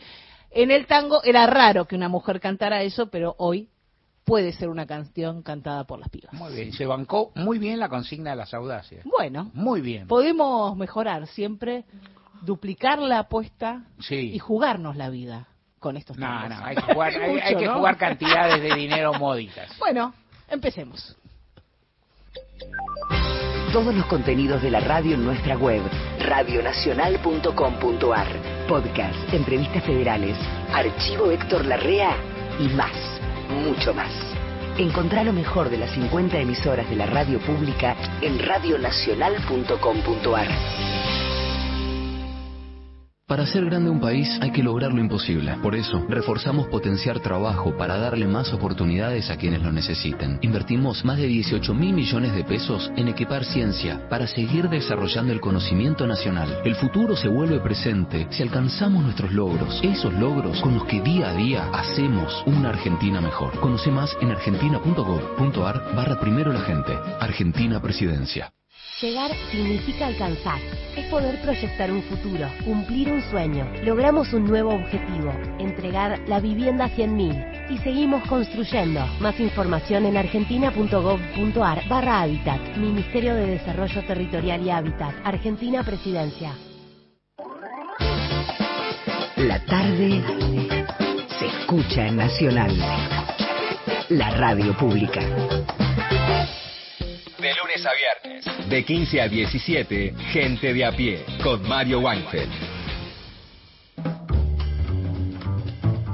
Mariana Enríquez, un audio contándonos dos, dos producciones de una plataforma de movie, la escuchamos.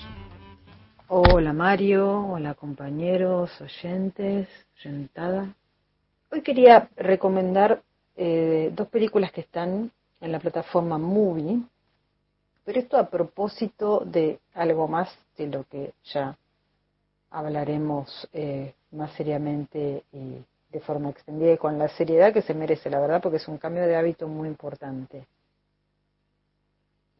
En otras circunstancias yo estaría recomendando que ir a ver al cine. Por ejemplo, dos estrenos de cine o algo así. Sucede que lo que se estrena en cine son casi todas películas extremadamente eh, blockbuster, digamos, eh, o sea, películas muy masivas, eh, películas poco arriesgadas, películas muy populares, algunas que son muy buenas, pero casi ninguna que sea muy interesante. Y lamentablemente el cine quedó relegado o a ciclos de cine que se pueden hacer en museos, por ejemplo, en Malva tienen muy buenos ciclos de cine de vez en cuando. Em, también eh, festivales.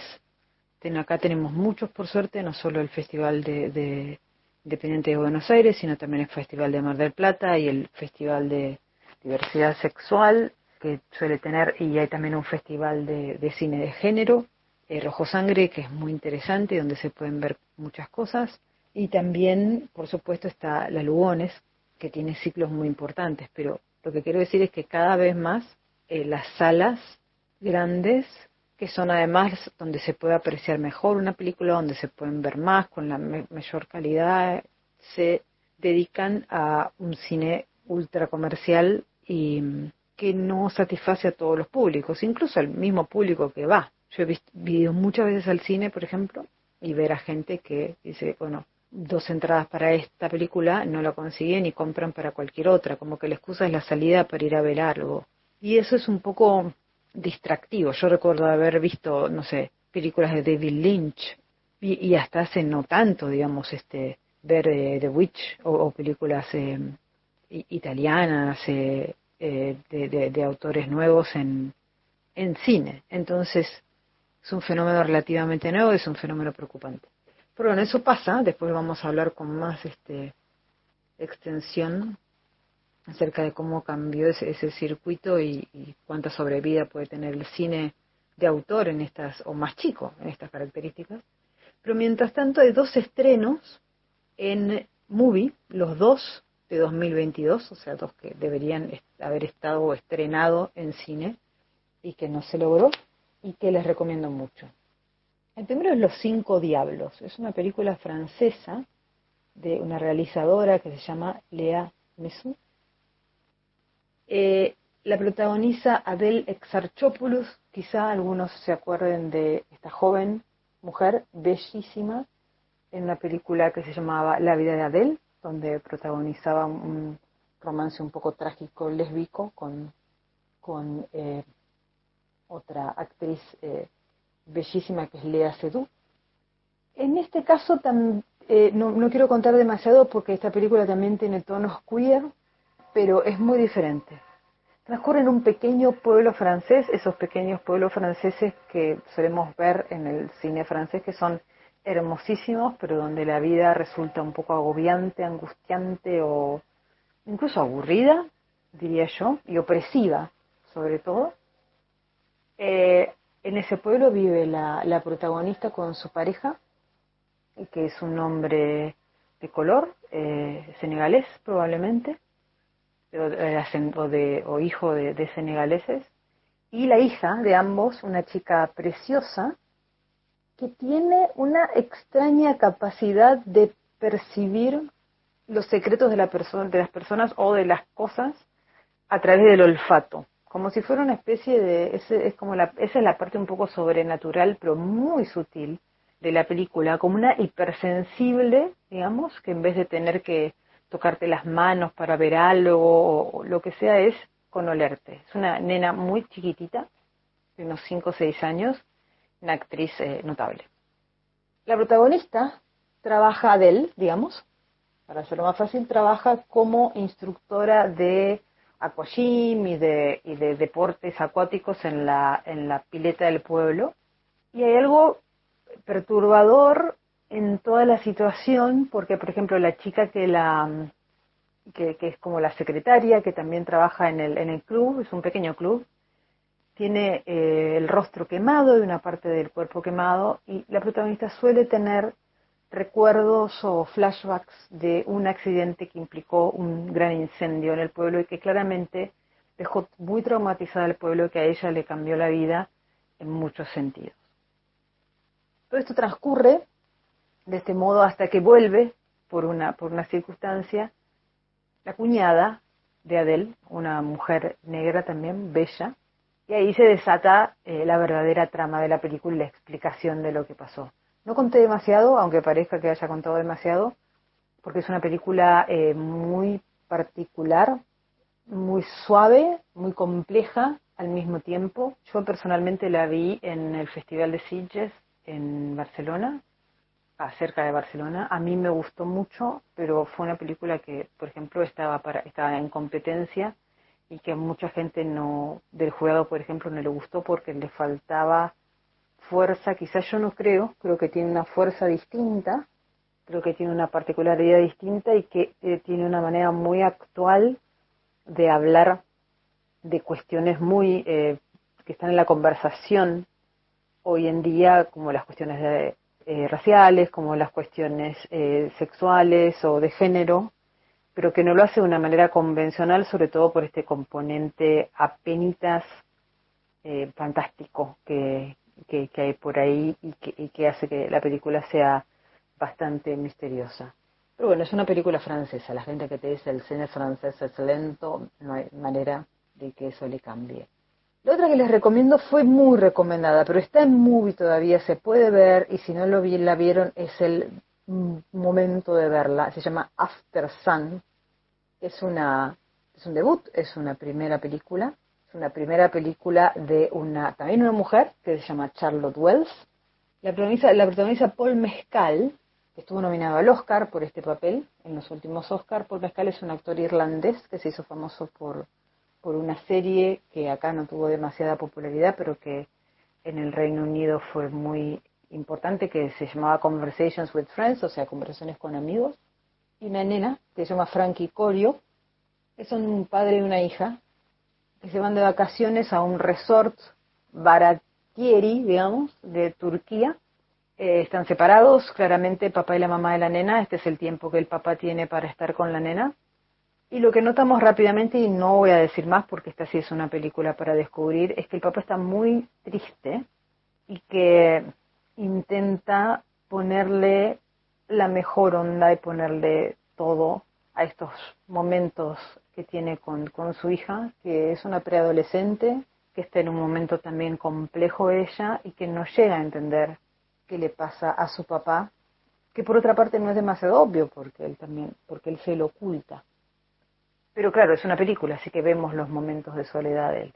La película tiene dos planos, el otro plano es el presente, con Frankie, la nena que en, durante toda la película es posadolescente, viendo videos de su papá y de esas vacaciones, y, otro tipo de videos, digamos, pero tratando de, reconstruir qué, pasó con su padre y, no digo más. Es una película hermosa, es una película em, sobre la paternidad, es una película sobre la depresión, es una película sobre la depresión, sobre todo los varones, y cómo la, la ocultan y el estigma que hay alrededor y cómo ellos mismos se lo ocultan a los demás. Y es una gran película para ser una primera película, además. After Sun, después del sol, quiere decir After Sun, que es bastante sugerente el título. Charlotte Wells la dirige, una chica, una, una escocesa, es su primer largo. Las dos se, las, recomiendo, están en Movie. Recuerden siempre que Movie eh, no es tan caro mensualmente, la verdad pero igual da siete días de prueba gratis. Así que si uno se quiere ver estas dos o cualquier otra, porque hay un montón, una selección muy linda de películas, de, Xavier Dolan, por ejemplo, es un realizador canadiense extraordinario, está Apocalipsis Now, hay un montón de cosas. Eh, también se puede hacer una panzada de fin de semana. Bueno, hasta la próxima, nos vemos. Entrevistas, columnas, debates, análisis en la tarde de Nacional. Gente de a pie.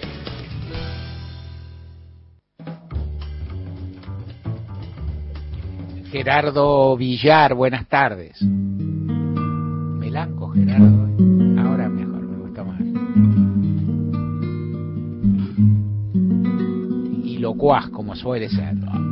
Guitarra de Gerardo, buenas tardes. Buenas tardes, Mario, ¿cómo te va? ¿Cómo estás vos? Muy bien, muy bien. ¿Armoniosa? Sí, muy armoniosa.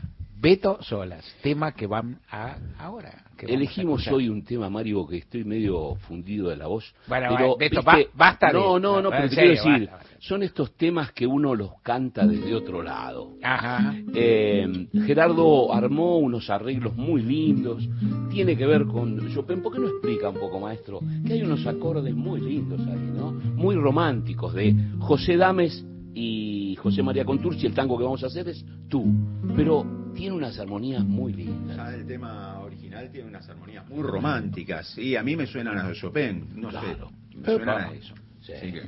Bueno, a ver si sale.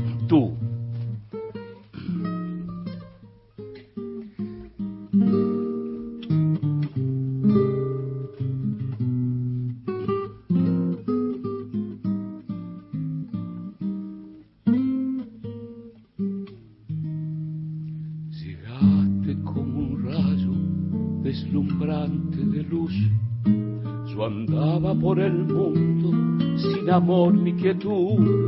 Mis ansias ya se habían refugiado entre las ruinas de mi pasado. Traías en tus ojos, en tus labios, tu voz, la cálida promesa de un destino mejor. Mis manos y tus manos se encontraron y nuevamente palpitó mi corazón. Tú, con la magia de tu amor y tu bondad, tú me enseñaste a sonreír y a perdonar. Ves, yo era un grito de rencor en el trágico final de mi desesperación. Ves, todo aquello se esfumó como brumas en el mar al llegar la luz del sol. Tú, milagrosa musiquita de cristal, me enseñaste a sonreír y a perdonar.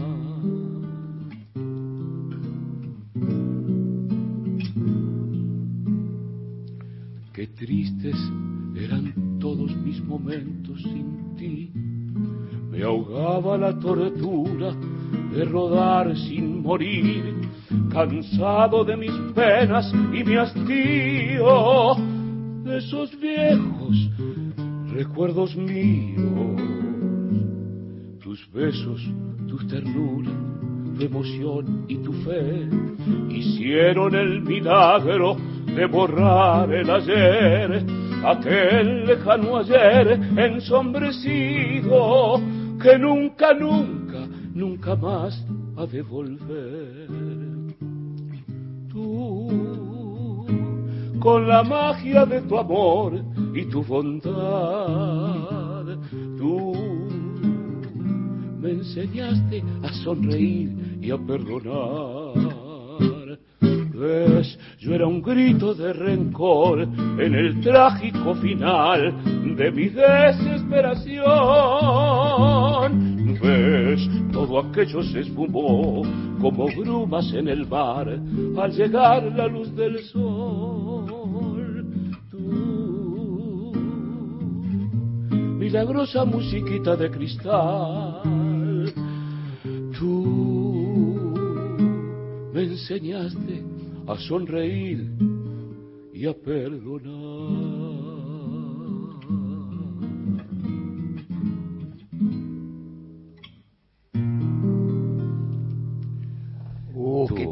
Qué temazo, qué temazo. Música de José Dames, letra de José María Contursi, de 1949. Y un guitarrismo de Villar y Villar Chopin. a fondo, a Sí, fondo. un poco de Chopin hubo. Sí.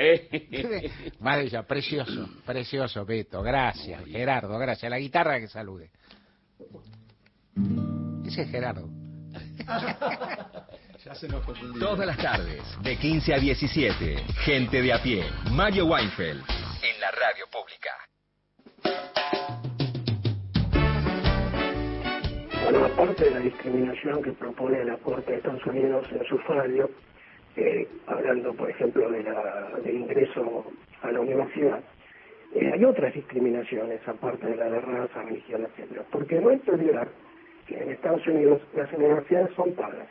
Y es muy raro que un pobre ingrese a ellas. Muchas gracias. Mucho gran editorial, Mario, ¿no? Y uno siempre recuerda la matanza de la Universidad en Ohio, ¿no? Durante la guerra de Vietnam, por la lucha de los estudiantes contra la guerra esa absurda, que en el guion le dedicó una notable canción a las luchas de Angela Davis y Carmichael por los derechos de los negros a poder estudiar, ¿no? Derechos civiles y poder estudiar también las universidades, nada más y nada menos. Donde una tal condonencia radio le bajaba la, la cabecita y seguía de largo por orden del papito. Acá Eduardo de Padua eh, dice, el mejor dúo, Pelopincho y Cachirula. No sé si no los, los tenías ahí. No, eso queda chico. Anótalos para la próxima. Hace los deberes. Era de Villiquen, ese, pero del Villiquen de, de De sete- 60. 60, Sí, claro. sí.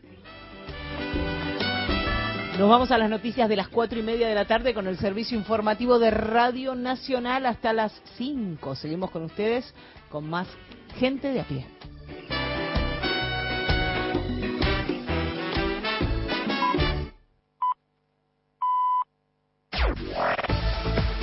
Nacional Noticias. El país en una sola radio. Es la hora 16, 30 minutos en todo el país. Axel Kisilov advirtió que quienes quieren ir hacia la derecha no comprenden lo que es la provincia de Buenos Aires.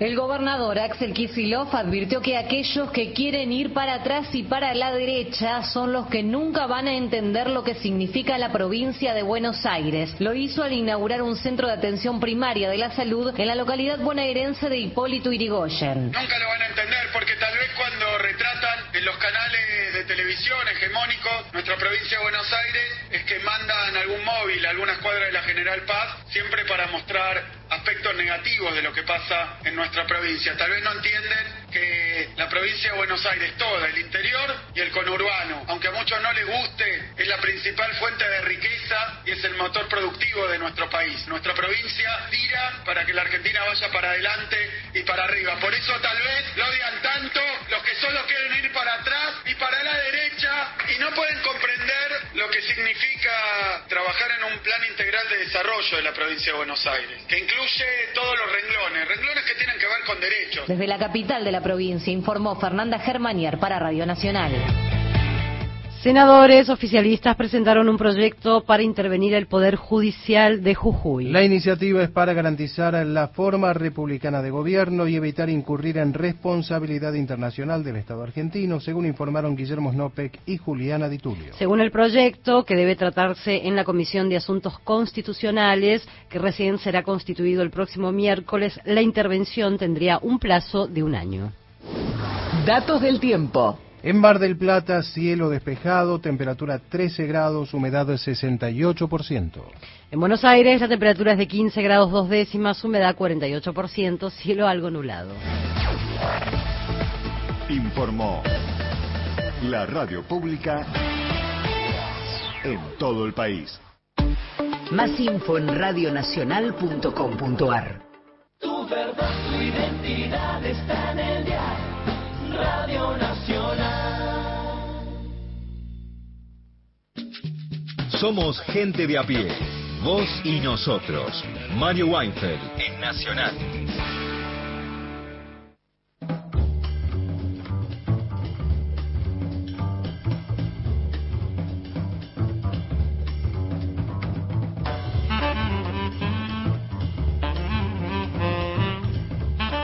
Beto, solas tu columna, por favor, esa que casi casi no se anuncia acá. Sí. Peligroso, peligroso. Pero ahora no solo se anunció, sino que ahora viene. Vamos, Pepe Undiano nos ordena. Sí. Cuando pasen por Santiago,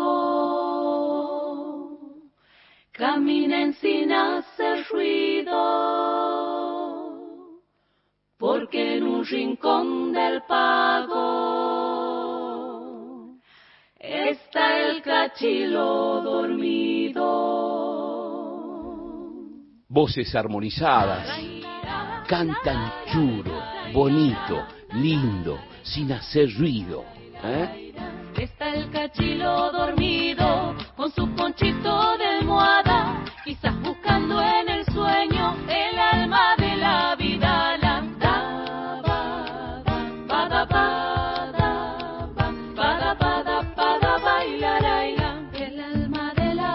Para el cachilo dormido de Atahualpa Yupanqui, cantan estas mozas que en algún rincón de la patria le ponen magia en trío de voces al canto. Y sin duda siguen en la búsqueda del alma de la Vidala. En esta tardecita de Radio Mario, una de ellas, bien de a pie, se presenta. Buenas tardes al programa Gente de a pie de Radio Nacional y Nacional Folclórica y a todos sus oyentes. Soy Carolina Ick, cantante, música, oriunda de Santiago del Estero, integrante del grupo musical Las Mulieris y quiero contarles un poco la historia de nuestro grupo que integro junto a Rocío Pirro, Natalia Almirón, Horacio Lavés y Flash Roldán. Carolina Aik, cantante santiagueña, cuenta qué significa las mulieris y en qué consiste este proyecto musical. Las Mulieris en latín significa de mujeres. El proyecto nacido en 2006 eh, de la mano de Ceci Nazar y mía con la idea de darle vida a un proyecto pensado, producido y tocado por mujeres. Eh, hemos hecho música y hemos cantado toda la vida, pero el lugar en el que nos hemos encontrado ha sido, han sido los pasillos de, la Escuela de Música. Y Las Mulieris nace luego de un recorrido mío por la Universidad Nacional de Villa María, eh, donde yo estudiaba composición en Córdoba, y, veníamos haciendo algunos intentos con compañeras, hermosas compañeras de allá de Córdoba, de diferentes lugares de la provincia de Córdoba, este, generando eh, eh, un espacio de canto de mujeres. Entonces, este, cuando termino ese recorrido, yo he pensado, ¿qué tal si vuelvo a Santiago y busco? Porque sabía que aquí en Santiago había un montón de cantoras con ganas y con, y con, y con mucho talento para, para realizar un proyecto desde las mujeres. Así que así nace Las Mulieres. Las Mulieris parten de la raíz folclórica. Carolina explica hacia dónde crecen.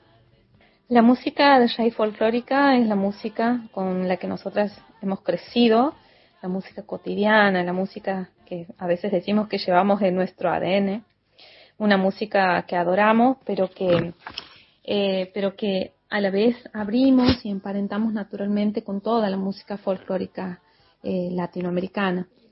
Tienen la misma matriz y desde ese lugar podemos dialogar con composiciones, con arreglos vocales, que es el, el fuerte del grupo, y la poesía, las letras que nos inspiran y con las cuales nos sentimos identificadas por su mensaje.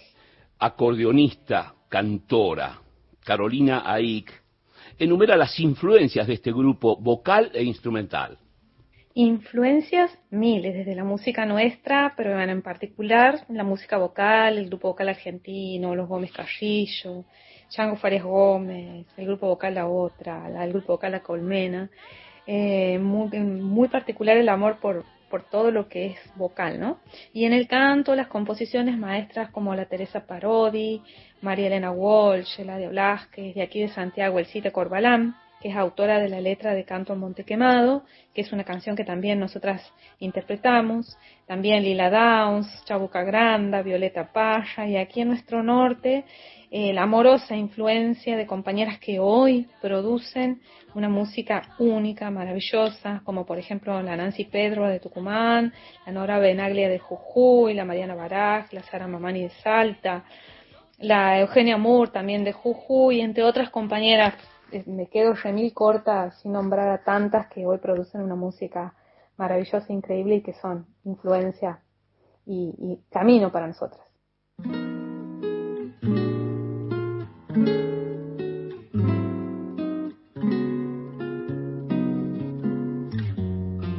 Samba para mi luna del santiagueño Manuel Jugo. Cantan las mulieris. Escuchemos.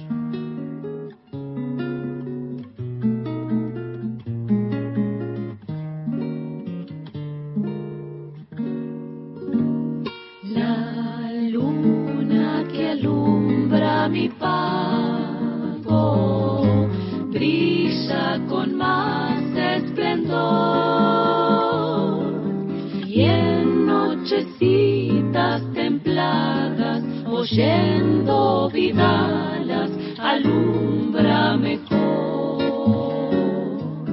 y en nochecitas Una de las fundadoras de las Mulieris, Carolina Aik, nos cuenta sobre la formación del grupo. Como te decía, tenemos un amor particular por la música vocal, pero también formación. En mi caso, soy licenciada en composición musical con orientación a la música popular de la recibida en la Universidad Nacional de Villa María, en Córdoba. Eh, mi compañero Horacio, que hace la mayoría de los arreglos, es eh, profesor en guitarra de la Universidad Nacional de San Juan. Eh, Flash Roldán, nuestro sonista, es profesor de música. Eh, mi compañera Rocío Pirro pertenece al coro polifónico de la Universidad Católica de Santiago del Estero. Y Rocío y Nati, si bien no tienen formación académica, tienen un amplio recorrido de, en, en agrupaciones vocales. Ambas han integrado varios grupos vocales, así que vienen con esa con ese trabajo ya hecho, así que bueno, encaja perfecto en nuestro en nuestro armado de las mulieres. La licenciada en composición musical, Carolina Aik, también cuenta sobre sus discos y sus distintos proyectos culturales colectivos. Tenemos tres discos grabados, Música de Mujeres, La Alegría de mi Pueblo, A Brillar y varias producciones audiovisuales que hemos ido compartiendo en plataformas de distribución digital. Además de nuestra actividad musical artística, somos fundadoras junto a Ceci Nazar, que la nombraba al comienzo, que nos ha dejado el año pasado, de la Asociación Civil Música de Mujeres, que es una colectiva de trabajadoras de la música, eh, nacida a fines de 2016. Juntas militamos por espacios culturales diversos, plurales, participativos, democráticos y en los que puedan escucharse las voces, las músicas y las poesías de todas, de todos y de todes. Hemos organizado juntas desde el año 2018 hasta la actualidad cinco encuentros nacionales de música de mujeres, lesbianas, bisexuales, travestis, trans y no binarias con la participación de trabajadoras de la música de todo el país. Fundadora de las Mulieris, Carolina Aick, agradece y propone música. Quiero agradecer al programa Gente de a pie de Radio Nacional y Nacional Folclórica, a su conductor Mario Weinfeld, a quien admiramos y queremos mucho, y en especial a Beto Solas, que tan amorosamente se ha interesado por nuestro trabajo, abriendo un espacio importante para las músicas y los músicos de todo el país. Quiero decirles que pueden escuchar la música de las Mulieris en las plataformas de YouTube y Spotify y con mucho amor ahora vamos a dejarles a todas las oyentes y todos los oyentes una canción que nosotras adoramos. Se llama Santiago Querido y con ella queremos invitarles siempre a Santiago. Muchas gracias. Santiago querido, Santiago añorado, por ti yo mí me has dado todo lo más puro de mi corazón. Por ahí cuando escucho una chacaré, la chacaré,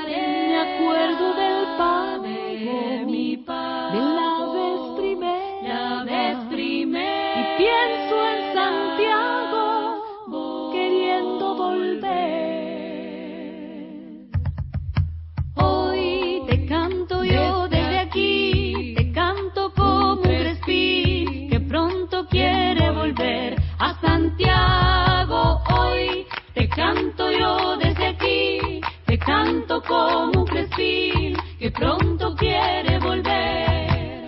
Santiago querido, Santiago añorado, por ti he soñado, tú a mí me has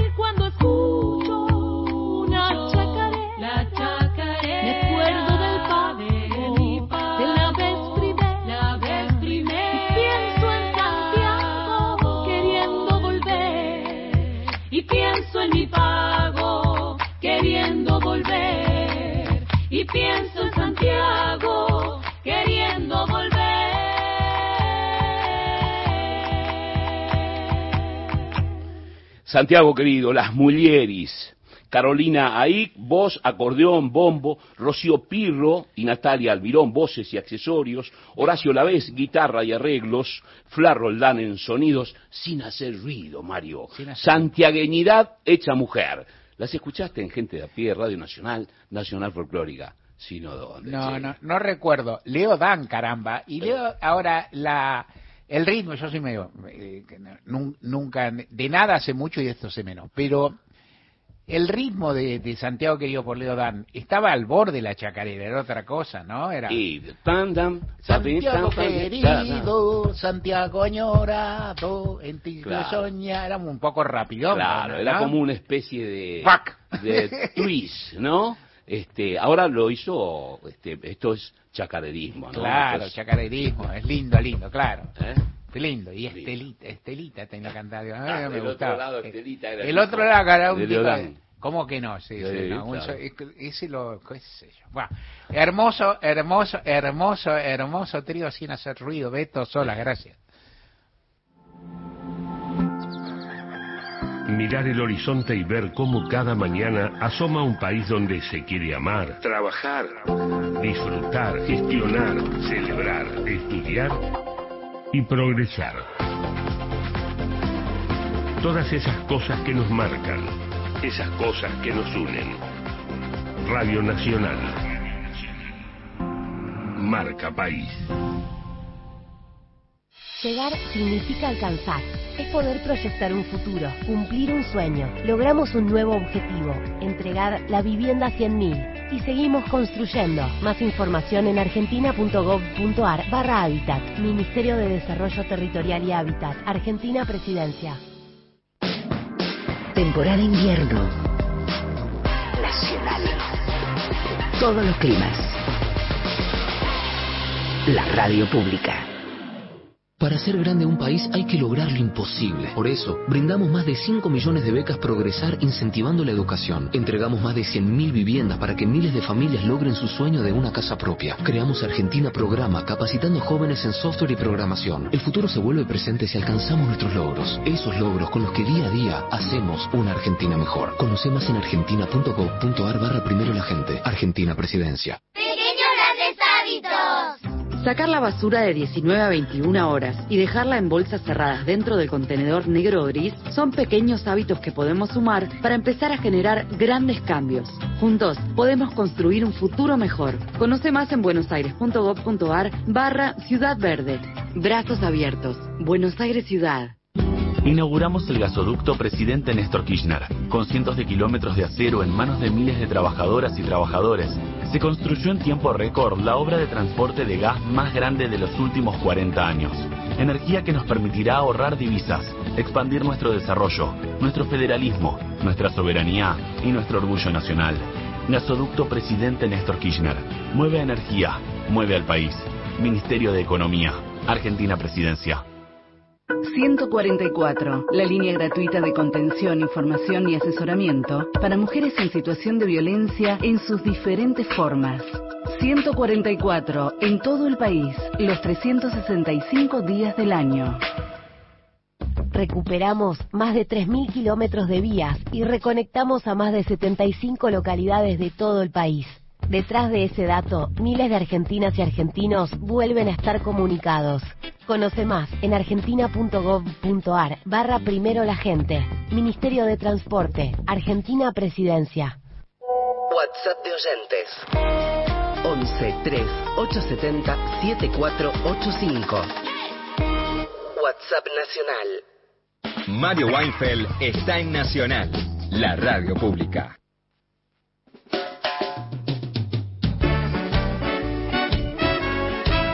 Algunos mensajes en nuestro WhatsApp. Me parece muy bien porque hay que tener un poco de coherencia. Carlos, el cartero de Banfield, dice, ¿qué cantor Dean Martin? Sí. ¿Puedo pedir para el jueves próximo Dax Amore?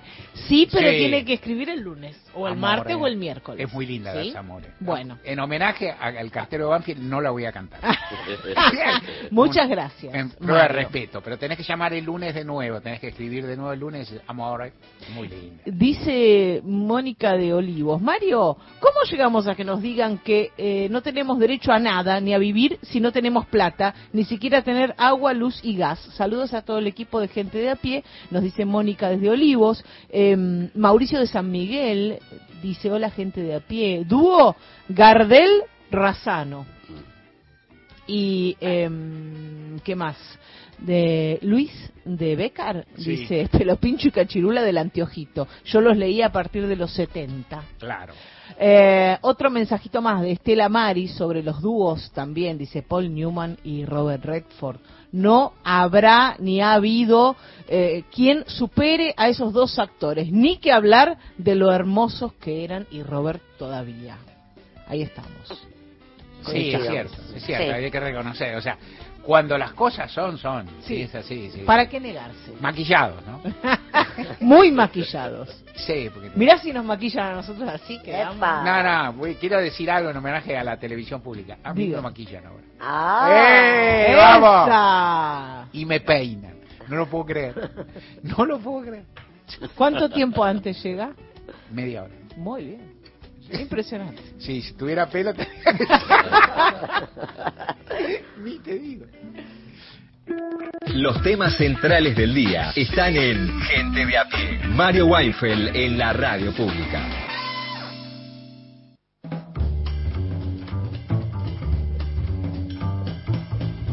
Está la chica de Durón.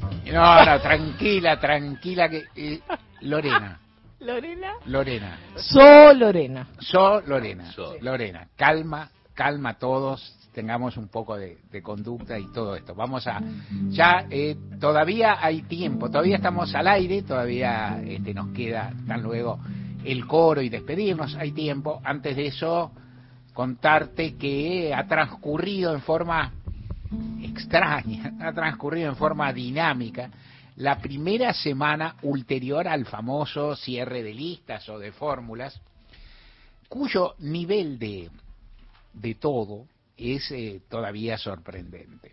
Eh, da la impresión, rápido dicho, que en el, en Unión por la Patria, me, me tengo que Unión por la Patria es como el año nuevo en, en la época que había cheque. Sí. Viste, la primera vez lo decís bien, el 4 de enero, el primer cheque que firmas, pones el año bien y después volver a poner el año anterior como un bobo, todo igual.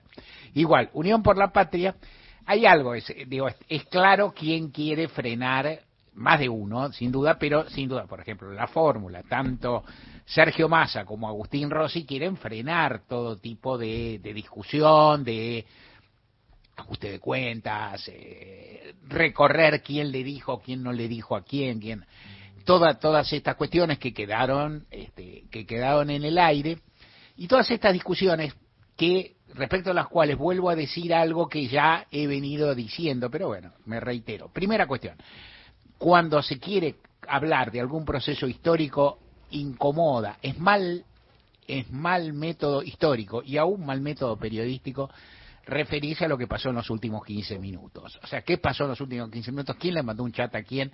Y de nuevo, respecto a la candidatura de, Sergio Massa, lo vengo diciendo, la pregunta es quién quiso, quién condujo ese proceso y en suma lo condujo Sergio Massa. Eso es diáfano, digamos. O sea, en definitiva, ¿quién?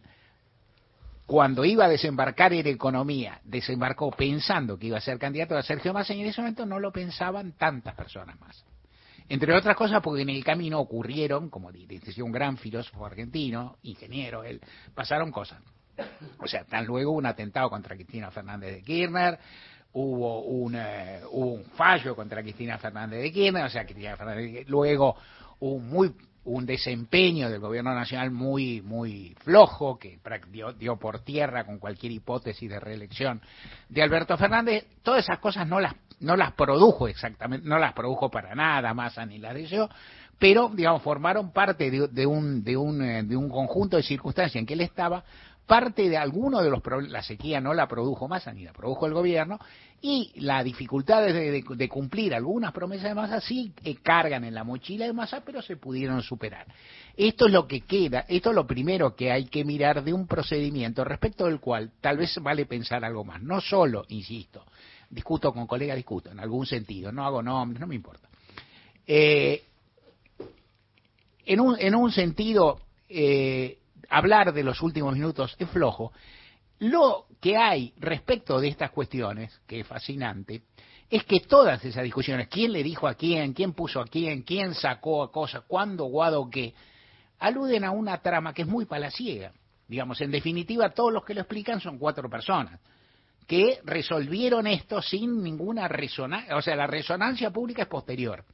Esto forma parte de un problema que tienen todos, a mi ver, digamos, es una cuestión de criterio de quien cree que ese mecanismo es bueno, yo creo que es malo, que es nocivo, que Palacio no, entonces Julano decidió, Mengano me llamó, no, me llamó a mí primero, perfecto. En todo caso, uno ve ahí una carencia que es la falta, que es una falta de participación y de hacer colectivo que atañe a todos, atañe a todos y que es interesante. Sobre esto se me ocurre para, para amenizar, pensar, y eso para, también para intervención en la semana que viene, o para hablar con Mariana, o con, con Miguel Fernández, que está acá para cantar, en eh, esos relatos de un hecho desde distintas miradas, como clásicamente la película Rashomon. ¿no? Cuando cuatro o cinco personas cuentan un mismo hecho y la cuentan distinto. Cicatrices de Saer, es un libro así, tiene otro, otro día te lo cuento, pero tiene otro enfoque distinto, pero va por ese lado. Pero ahora llegó el momento de cantar Beto Solas y del coro. Sí, señor. Vamos a cantar. Está Gisela López. Voces, sí. sí, sí. Ojo, ¿eh? Ojo, Bien. Comprometió presencia y vino. Es un coro impresionante. Todas. Hoy sí. Sí, muchas voces femeninas. Impresionante. Sí, señor. Bueno, vamos a hacer al Jardín de la República, cantando todos. Y este tiene que ser dijo Violeta de Turdera, un alegro fiorito con ánima, Mario. Ah, fiorito y con Fiorito y con ánima. ¿eh? Florido y con alma, de Villa Fiorito.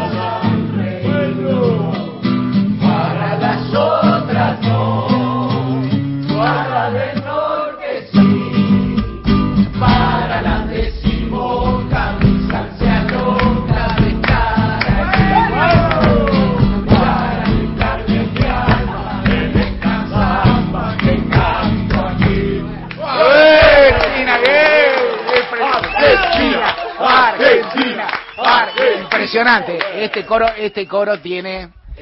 Sí, nosotros Sí, tenemos impresiona, que profesionalizar esto. Me parece, me parece que estamos desperdiciando este, un par de oportunidades. Nosotros nos vamos. Sí, Por par por dejamos favor. lugar para, para, en fin, todo y volvemos la semana que viene de 3 a 5 con gente a pie. En particular, respecto de hoy te cumplimos todo.